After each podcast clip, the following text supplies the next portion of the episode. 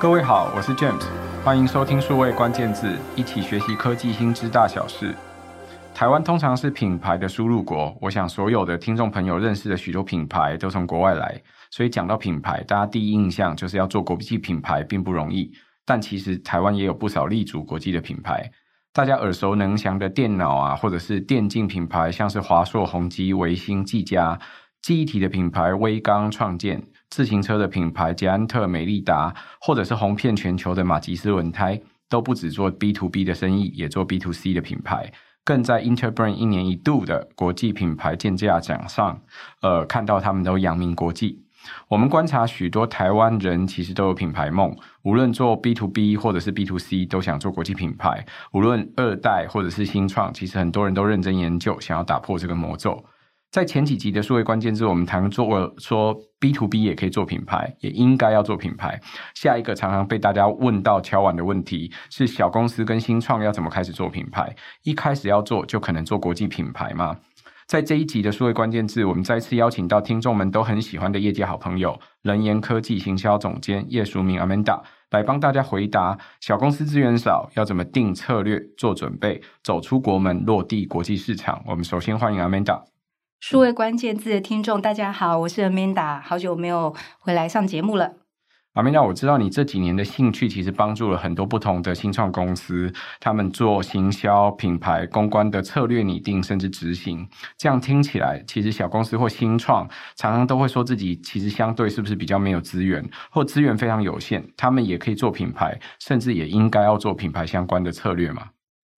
嗯，我想要先给大家几个观念，这样子我们思考的时候会比较容易聚焦。首先呢，品牌策略跟公司的发展阶段是有关系的，所以我们在思考品牌策略的时候，不是只有看公司的规模的大小、人数的多少，我们要先区分公司现在处在哪一个发展阶段。所以回到刚刚的问题，如果是一个刚成立的小公司、小团队，一个新创，那这是一个。发展阶段，所以在每一个阶段，包含这个阶段，我们能够取得或是能够运用的资源，一定都是有限的。不管你公司规模发展到多大，它还是有限资源。所以，我们不会从公司的规模来讨论品牌策略，而是先了解自己处在哪个阶段，我们设定这个阶段要达成的目标是什么，我们就可以去思考现有资源相对应，我们用在哪里，我们会有。呃，相对应的策略可以去达成目标，这是第一个。第二个是品牌策略这件事情，我们以前有聊过，跟商业策略是有绝对相关性。所以，不管是负责制定还是负责去执行这个品牌这个策略的这些同仁，一定是要先彻底了解公司现阶段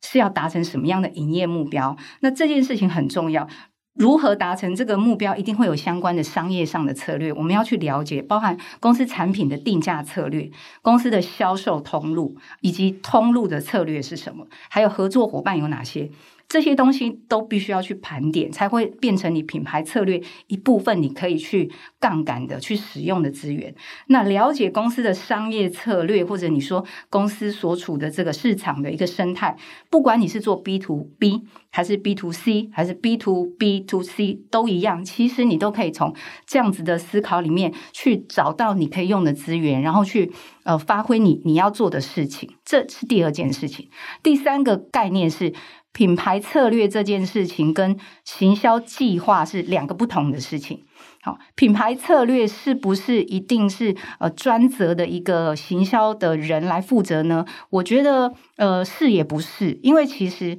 制定品牌核心价值的人，我自己认为他一定是公司的创办人或者是领导人，也就是公司的 owner 或是 founder。那创办人或是领导人可以找到专业的一些品牌管理者、品牌经理人，跟他一起去共同制定策略，但。我不会去建议说，呃，直接就委托一个品牌经理或是一个品牌顾问帮公司去制定一个品牌策略。我觉得这个是呃不太可能成功的方式。公司的创办人一定要亲自持续，而且要充分跟品牌团队去沟通，这个品牌策略才会去符合公司的需要。那最后最后一点，我觉得很重要的是，大家不要觉得所谓的资源就是钱，而不是说拿钱去打广告。这样子才叫做做品牌，不是这个意思。品牌的意义其实是客户或是用户怎么去看你这家公司或你的产品。所以品牌就是先有品嘛，先有产品，先有服务本身。才有那个牌，才有那个名字，所以不是去打广告说自己是谁，你就能够有品牌，也不是你内部自己想象出说我是一个什么样的品牌，别人就会接受到这样子的品牌印象哈。所以一个公司的诞生本身，它公司一定有一个名字，那这个名字就是公司的品牌了。那公司的产品有一个名字，就算你没有做广告，买了你公司产品的人，在他的心里，在用户的心里。他的印象或是他的感受，其实还是你的品牌价值的一部分。所以，其实我觉得这是很重要的观念，就是呃，要不要做品牌，不是打广告才叫做品牌。其实从第一天你开始成立公司，开始去销售产品或提供服务的时候，你就在做品牌这件事情了。不是你拿钱出来打广告才叫开始做品牌，才叫做有资源。所以，其实你的产品或者是你公司的一些服务。他给消费者的体验，你也可以透过这样子的一个不花广告资源的方式，口碑的行销、客户的推荐、会员的推荐，或甚至媒体对你的报道，这都会是一个品牌慢慢成长跟建立的过程，也是方法。阿曼达刚刚一开始，事实上我在问说要怎么样做品牌相关的策略的时候，他就提到了四个不一样的概念跟点，想要帮大家做厘清。这也是通常我们其实在想品牌的时候，很多人会有的迷思，或者是会有的不同的想法。其实相对着，如果你今天来当行销的人，或者是你自己来当消费者，你可能感受就跟你今天要当那个主事者不太一样。我们今天可能都要把自己先跳脱开，我们有一天知道自己做品牌这件事，先去观察。别人怎么做品牌的时候，可能就会有很多不一样的印象。比如说，很多时候你在用某一个产品，其实你已经买了它很久，你从来不记得它是什么牌子，但是它很，你很依赖它，你每天都很信赖它，直到它有一天。比如说用了十年，它终于有一天挂点了，坏掉了，想要换一个。想要换一个的时候，你最大的可能第一个心思就是去找有没有一模一样的产品。那这时候才去翻它背后有没有哪里去印了一个它的名字，发现哦，原来它是什么品牌，然后去找找看还有没有这个型号、这个品牌的相关的东西。所以我想，这个就是一种，其实你的产品就是产品力很强大，它是一种可以穿透人心。可是那个当然是平常的时候，它如果都没有出事，你当然不会特别记得它，但才去想起来。来说，原来它是一个这么样的品牌。我想在生活中，其实各位朋友在家里或多或少有家电啊，不同的家具啊，或者是相关的工具都有这样的特征。它名字没有那么响亮，但是不代表其实它不重要。是等到它如果真的今天一出问题，你肯定发现，哎，其实用了它几十年，所以还希望可以再用一个。几十年的产品再去买它，那这是品牌的长期的一种布局，所以当然不是只有打广告。他也提醒了第三个跟大家不一样的那个概念，就是品牌策略跟行销计划这两件事，最后都要记得，这一定是要跟创办人或者是领导者一起去设立。我想他这个迷思也跟第二点也很有大的关系哦，就是品牌策略不应该独立在你的商业目标或商业策略之外，它应该是互相扣合的。这基本的精神或者这概念应该是合在一起的，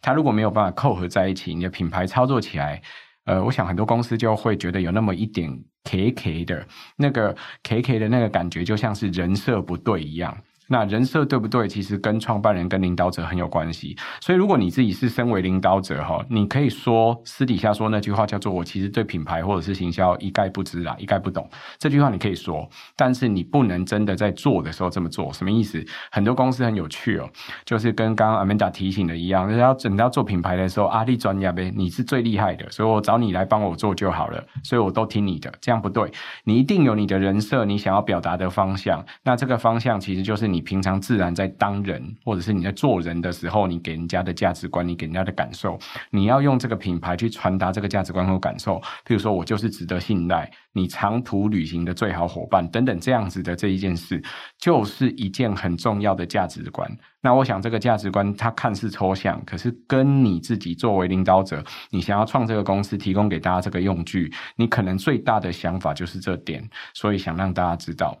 回过头来，他其实一开始就回答了我的问题。他说，品牌策略不应该是说，诶，小公司就不能做。其实要看你现在所处在什么阶段，不同的阶段面对你要做品牌的事情可能不一样。我们讲，这时候我要比较细问一个问题：对你心目中来说，在做品牌的公司，你会把自己归类为哪几个阶段？或者是你可以提醒朋友们，他们在看自己公司的时候，可以把他自己分在归属在他在哪一个阶段了？有没有一些具体的特征可以提供给朋友参考？嗯、我想公司的成长阶段，我们通常会大概粗略分成几个。第一个当然就是公司刚成立的时候，品牌刚创立的时候，这是创立期。好，那再来就是会进入一个成长期，公司开始有一定的市场的知名度，开始进入业绩的成长，那这时候要扩张，所以在成长扩张期会有不同的品牌策略。那进入到如果你可以成功的扩张而且稳定，你会进入一个所谓的稳定期。好，那这个稳定期的时候就会需要有不同的品牌策略，比如说你可能要呃维系，你可能要需要做一些强化。它会有不同需要去在意的点，所以大概分成几个阶段，其实跟我们在看产品的生命周期有一点像哦。产品也是一样，会有一开始的一个进入市场的开始的初期，以及它开始成长的。如果它可以顺利成长的话，它有一个成长期、扩张期，再来才会有一个稳定期，所谓的高原期。好，那如果说一个品牌它逐渐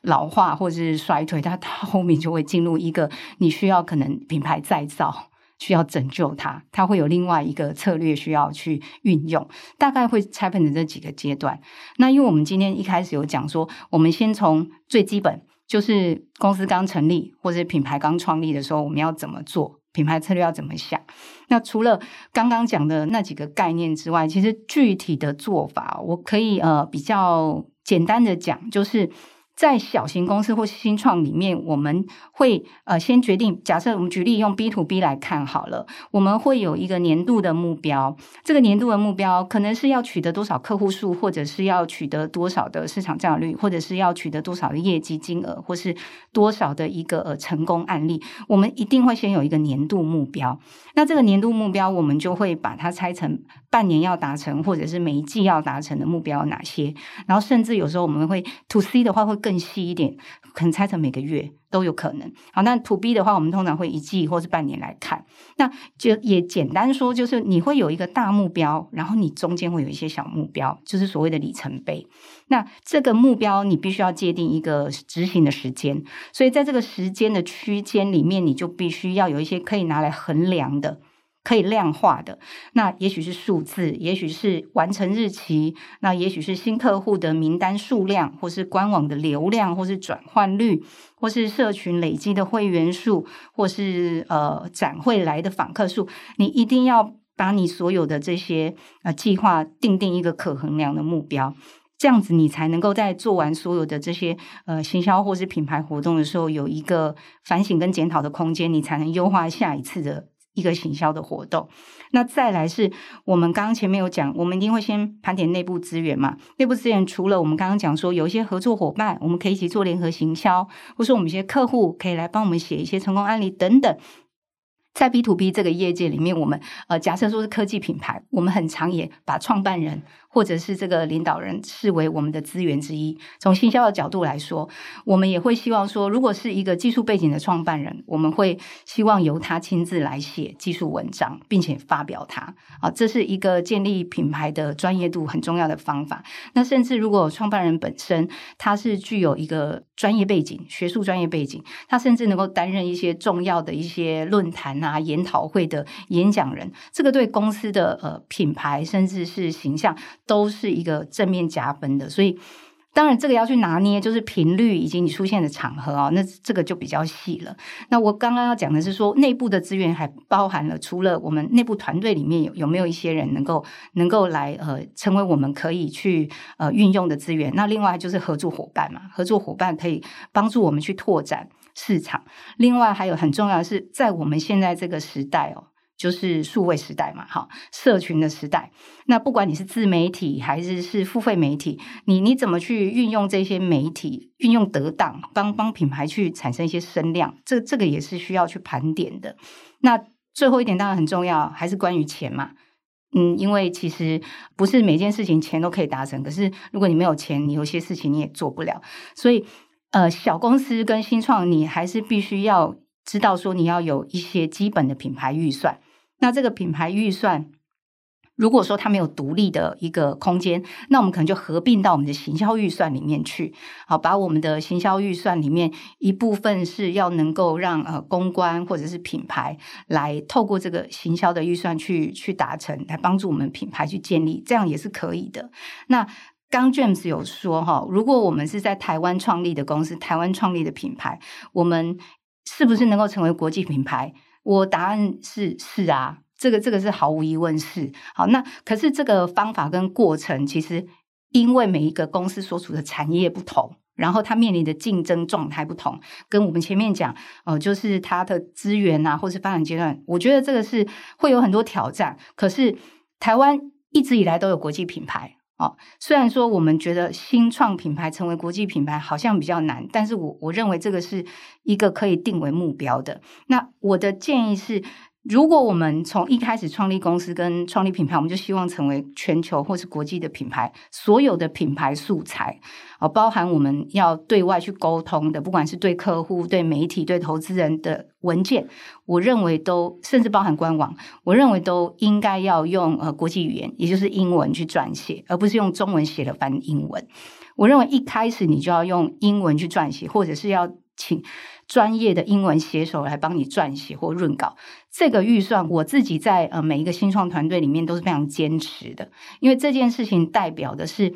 我非常尊重、尊敬我的客户，因为我的客户是用英文来了解我，所以我一定是给他正确的，或者是甚至让他觉得专业，甚至是容易阅读的英文。这个我认为这个预算是不应该被节省的。那英文是还是目前国际市场的优势语言，这个没有办法否认哈。除非说我们要做的品牌是某些特定的品牌，像在日本市场想要成为主要品牌。那我当然就建议你，你所有东西一开始就要想办法用日文的方式。但如果是国际品牌，英文还是绝对的必要。那在预算的分配比例上，早期公司或是小公司，我还是比较建议说，大部分的预算我们把它就是集中起来去参加国际性展览。如果是 B to B 的话，这个步骤是非常重要的，因为在参展的过程当中，除了你可以呃知道说其他的国际品牌都怎么去规划展览，你可以去学习。另外还有就是你在参展的这个前后会有一些配合大会的广宣，这个部分其实是一个比你平常单独自己去。呃，使用广告预算要来的更好的方式，它可以让品牌声量更快被累积。所以，其实预算分配上，一开始我认为不需要去找公关公司帮你打造品牌，或者是找广告公司帮你建立品牌。我会认为内部还是自己要有一个自己的呃，不管是团队或者是一个人，或者是公司本身创办人也好，要有想法。那这个沟通还是要回归公司内部来做，而不是直接委托给。呃，外部的一个团队或是外部的代理商来帮你全权代理，我觉得这是比较不建议的方式。刚刚一开始我问的时候，问说你分几个不同的阶段，你提到了其实跟公司的成长目标很像。刚开始建立的时候，就跟品牌刚建立的过程一样。所以，因为公司刚成立没有多久，它的品牌可能也刚建立没多久。我觉得今天有一个很好的词哦，就是有品才有牌。那个品就是要有产品或者是服务，你产品服务要先出来，然后才会有一个名牌贴在你身上，才会跟着这个名牌去扩张你的知名度。那刚刚提到了三个不同的公公司阶段通常至少分成建立品牌、扩张品牌跟维系或强化品牌。那可能品牌有时候可能会好像变成老字号了。我们在前几集的数位关键字也才刚谈过，老字号不好吗？为什么要做品牌再造？其实有很多时候，他为了 rebrand 或者是为了要更新 refresh 大家在心目中的印象，所以他的确会做品牌再造。这个跟这个老字号的年纪或者是年份不见得有很强烈的关系，可能跟他重新要。要做品牌主张等等，有不一样的关系。如果朋友有兴趣，可以往回听前面的数位关键字，其实就已经有很好的讲解哦。那刚刚提到了说，那既然我们都在建立品牌，其实我觉得 Amanda 用了一个很棒的方法，他其实提醒大家的，跟如果各位在行销上面常常学到的那个所谓的行销漏斗没有什么不一样。在做品牌的策略的时候，要把它先分成有个大目标，再有小目标，最后你要达到的那个小目标是在漏斗的最下方，可是你最上方要做好几件不一样的事情。那最下方你的计算方法，有些还是有可以量化的方法。他刚刚提到，比如说像客户数啊、成功案例的数量啊，或者是你要达成今年的总业绩目标的金额，可能都是其中一个项目。那这个项目拆下来 break down，可能就分成每一半年啊、每一季度的计划。那我想这个就是他的第一个。可衡量的一个方法，可衡量了这个方法之后，接下来你在做那个漏斗的过程，你一定要引流嘛。你要引流的时候，有好多不一样的方法。你可以在网络上面做所谓的数位行销，在起码你得建立一个官网吧，不然在现在这个所谓的数位时代，有很多资讯都在网络上寻找，甚至比价。你如果在网络上没有一个地方在介绍你自己，可以让大家认识你是谁，那就很像你连一个地址都没有，谁知道你是谁啊？这样子的事情，所以网络可能一定要做。所以刚刚。他有提到流量可能也是一个指标之一。那好，流量既然是一个指标，在线上或线下，好多事可以做。线下可能就是很多的不一样的活动，或者是品牌曝光。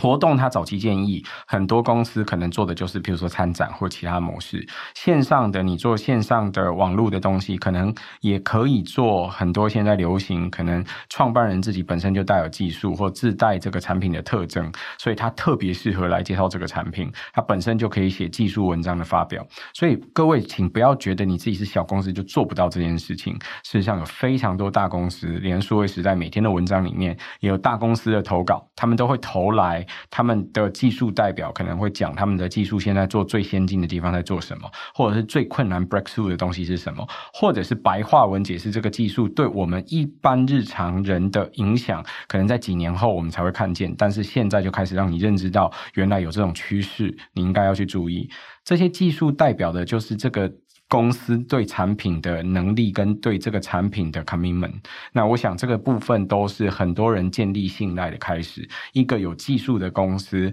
会是一个呃产品力很强的特征之一。那我想刚刚 Amanda 在解释这个 B to B 的品牌的准备步骤的时候，我刚刚开场其实很故意没有挑 Interbrand 上面排行前面的几个台湾的知名的 B to B 品牌。其实各位如果听台湾的台达电或者是听研华，这个都是国际非常非常知名的 B to B 品牌，而且是深受国际所信赖。很多朋友可能会觉得说，诶，他们是不是因为只是制造好，所以得到信赖，不。它事实上在技术能力也非常领先。我想这两家公司工作的朋友，或者是有认识在这两家公司工作的朋友，对这些公司的认知也应该都知道，说他们其实在很多方面制造也是一种技术，或者是在某些产品的材料啊，或者是研究方法，或者是等等，他们有不同的挑战跟技术突破，所以这都是很难得的地方。B to B 当然应该也要做品牌，可是这时候就在讲，那我做这个漏斗，我最上头我要做。做哪些事？网络上可能会有技术文章发表啊，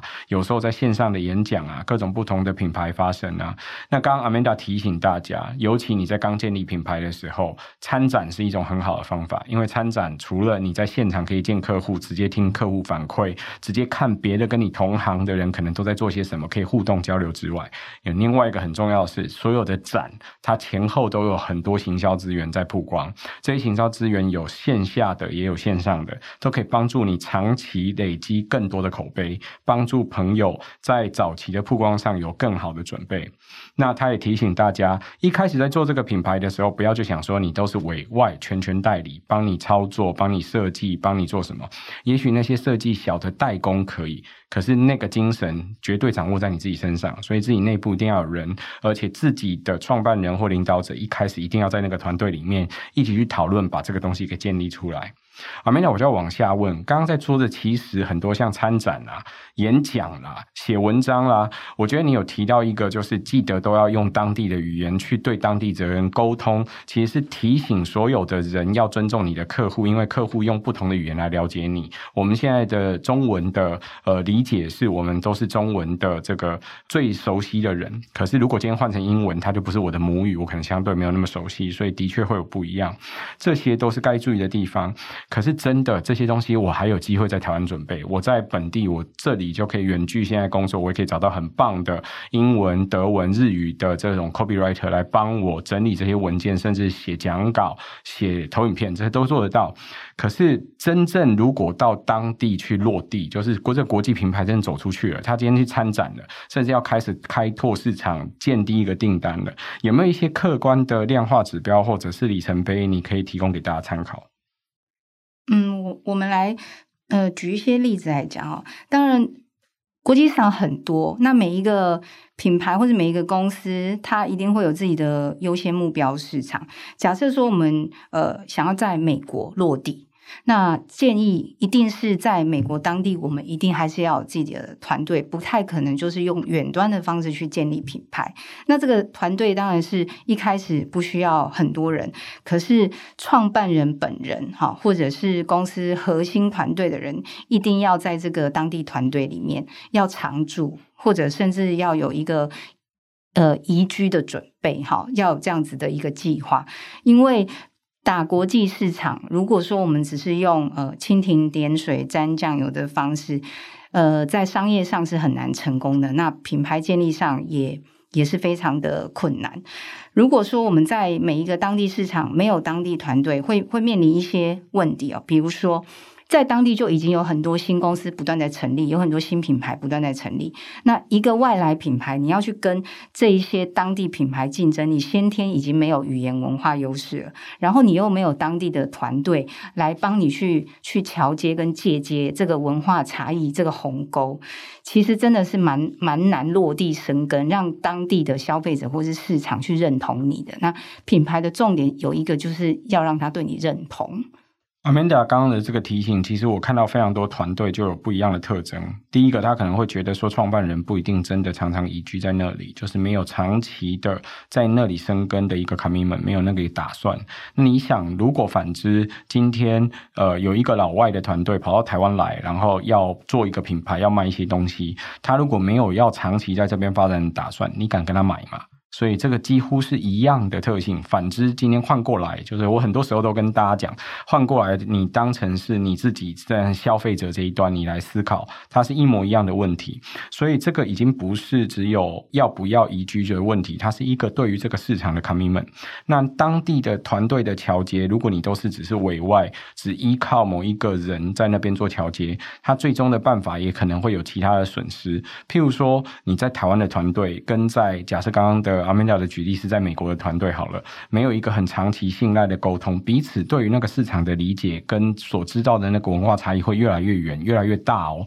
因为每个市场其实每一个时间不同的时间差异点都很大，大家在看每一个国家在发生的新闻，对于各国的重视程度，你就会发现那都不一样。所以也就是说，事实上你要长期在那个市场要有理解，要让这个两个市场可以理解，而且可以驱动。创办人一定要有这个心理准备，跟有这个特性，他同时打算移居，但是他又叫得动台湾的团队做某些事情，所以这时候你才有机会打国际品牌。我想这是一个很基本，但是在做国际市场的根本提醒。嗯，对，这个是一开始成立或者一开始创立品牌的时候，我们要特别注意的点。当然，你公司有进入成长期，同时有很多市场运营的时候，我们就有不同的方式，就不见得每个市场都需要这样子创办人亲自去哈。那呃，回到我们刚刚讲的哦，就是所谓的落地，落地不是说我去法律程序完成登记设立公司，这个叫落地，这不是，这也不是阶段性成功。以我自己的经验跟想法，就是如果我们在一个市场，我们的这个营收业绩其实可以占到公司整体营收的两位数，好，它是有个显著性，比如说百分之十五、百分之二十。那我们举例，假设一个公司它在一个年度，哈，一个会计年度，它有台币三千万的全球营收、国际营收，哈，多国营收，美金一百万。那这样子的营收有五分之一，如果是来自美国市场贡献出来的，哈，六百万台币，那我会认为这是一个在美国初步落地的阶段性成功指标。所以，呃，假设你在美国市场，已经进去一段时间了啊，它它占你的营收都还到不到两位数，其实它其实还没有进入到任何任何的所谓成功阶段哈，它还在我刚刚讲的孵育期、孵化期，还没有进入成长扩张。好，那后续如果说你已经有办法让某一个国外市场有一个显著性的贡献的时候，你才能够进入所谓的要让这个市场快速成长扩张。那这时候我们的策略会不太一样，因为我们可能会把更多的资源移到这个明显可以快速成长的市场上，包含我们刚刚讲的一些行销预算，我们可能都会挪动。好，甚至参展地点的选择也会改变。好，在达到这个阶段性成功之前，我我们必须说。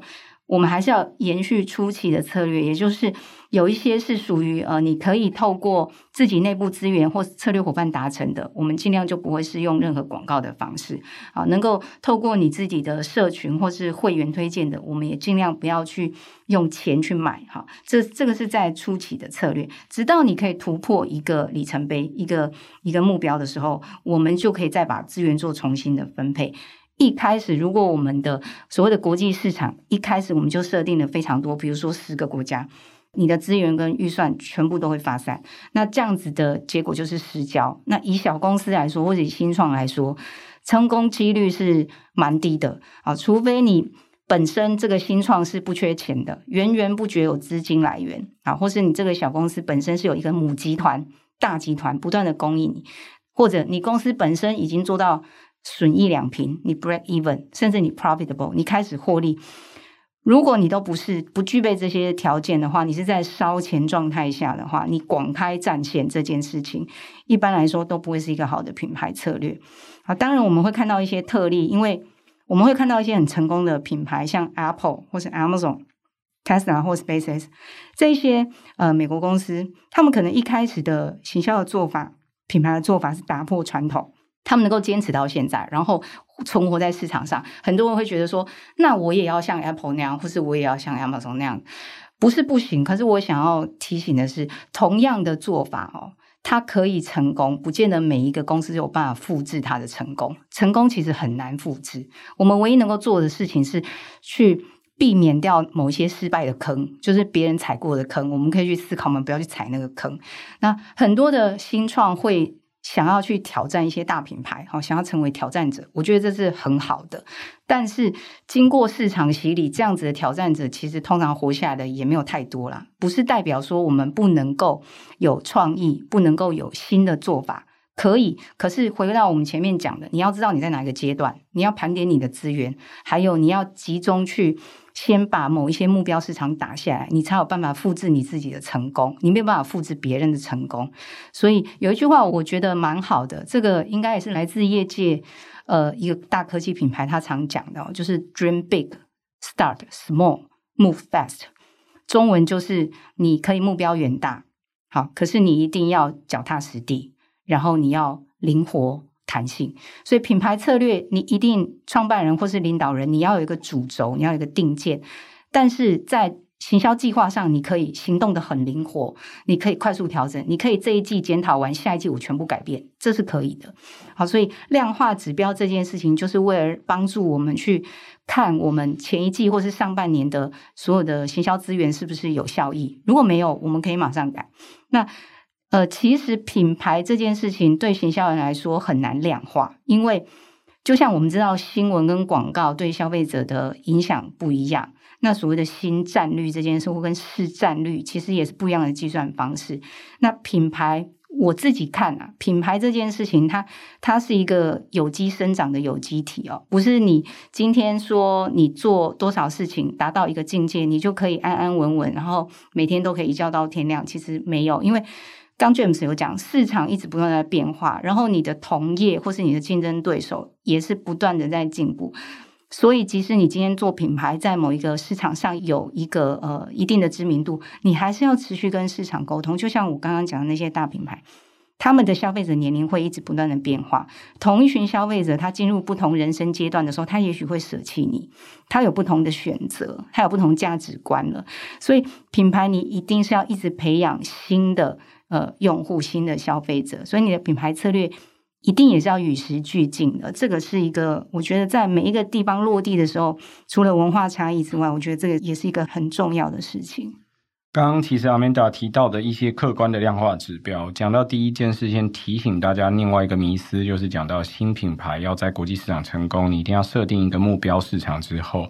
创办人或者是领导者要有落地的准备，真的要在那里有一定的 commitment，或者是建立一个适当的团队，让它可运作、可持续的。这时候你可能在那个当地有 commitment，才可以彼此了解，知道呃你现有在台湾的团队有哪些特色，在美国的团队又看到什么样的市场，可以怎么调节对接起来，最后把这个市场价值给递送出去。我想从过去到现在，无论是新创或大公司，事实上数位时代接触了非常多新创，也看到过去十年 B to B。B to C 都有国际品牌成功的案例，那他们也都是如此去运行。其实创办人都要有很大的决心，要有心理准备，要能够做这件事。那阶段性成功绝对不是只是商业登记登记一家公司而已。我知道在 COVID 的期间，有很多新创告诉我说，他们在远端也可以在好多国家都登记了，而且甚至做成了一些生意。但是我想，对于一些比较成熟的大型的市场来说，那个文化市场，你最终要进去，你事实上还是得到当地去往来，去让朋友感受到你，去让当地的市场认识你，才有机机会。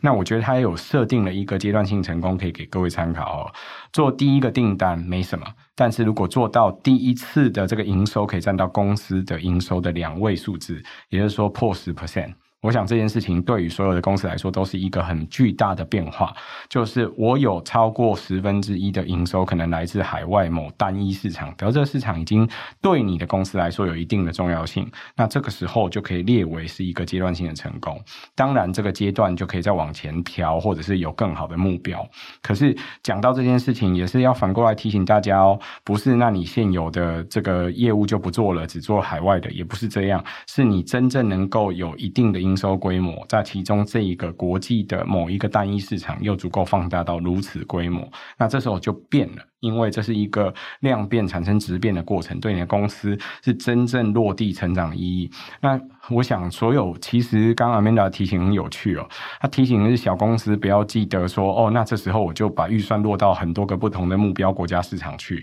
不是哦，你还是要有目标去对打。其实我看过更多的是大公司，就算有预算，可是他在不同的目标分散了之后，最后还是整体来说很 defocus，不知道在打什么的做法，因为每一个。文化市场真的都不一样。你整个国际的品牌的 GAI 在不同的时间点切入那个市场的时候，你不见得可以用一个品牌伞一个 GAI 就可以带全球的市场。这其实是很不容易的一个品牌苦工。我想在这耕耘的苦工过程，很多时候是在走一条文化的路，走一条价值观互动的路。所以这件事情对于很多公司来说，它经营就跟刚刚最后 Amanda 提醒是一样的，就是它在这部分的量化就相对困难。有时候它会到一些其他质化，还有可以跟消费成长一起不变化的过程。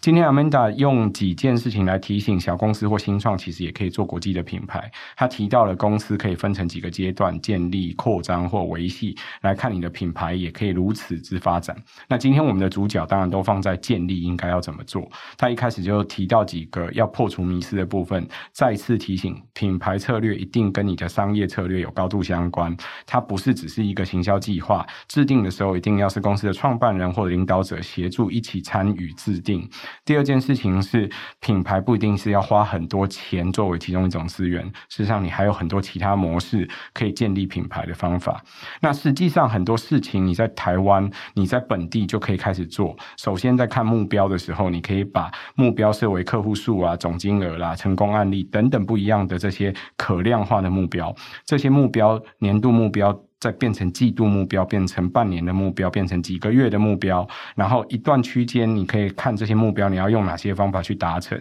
它可能是参展日期，所以就表示是完成日期。那参展日期作为 deadline 往回推，你可能就知道你要做哪些内部资源，可以做些什么布局。很多有技术性能力的创办者，可能就会写，譬如说技术文章发表，或者是去做某些技术相关的演讲。甚至我知道有一些技术的创办人，他们可能会透过教学或其他方式去表达，或者是去扩张他现有的这些呃产品或者是服务的社群。那从台湾出发，一开始要做这些国际的品牌，记得你在做这些内容的素材。文字语言的过程，一定要用到专业的写手来帮助你撰写跟润稿。阿美达个人提到，他如果是他个人，他无论在做哪一个公司，对这件事情都很坚持。但我想，这坚持是值得参考的，因为他提到了这是尊敬你客户的一种表现，是对一个市场的 commitment，所以这件事很重要。他另外提到，早期的公司很适合去参展，因为参展其实是很重要的曝光步骤。它不是只有参展的过程可以跟